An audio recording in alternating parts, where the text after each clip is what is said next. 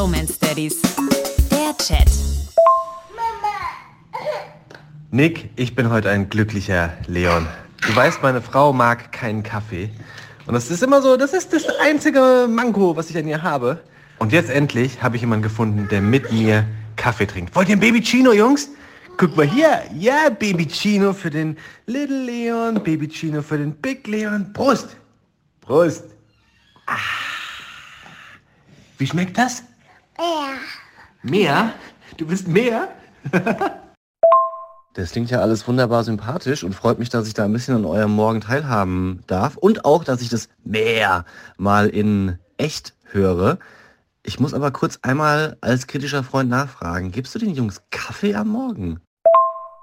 Ja, schön, dass du fragst. Natürlich nicht. Also Kaffee gibt es natürlich nicht. Der Baby Chino besteht zu 100 Prozent aus aufgeschäumter Milch. Und äh, das könnte man auch weiterspinnen. Wir könnten zum Beispiel so einen Kaffee aufmachen, nur für Kinderfrühstück. Weißt du, da können die Kinder kommen, da gibt es dann Porridge und dann gibt es dann eben auch Baby Chinos.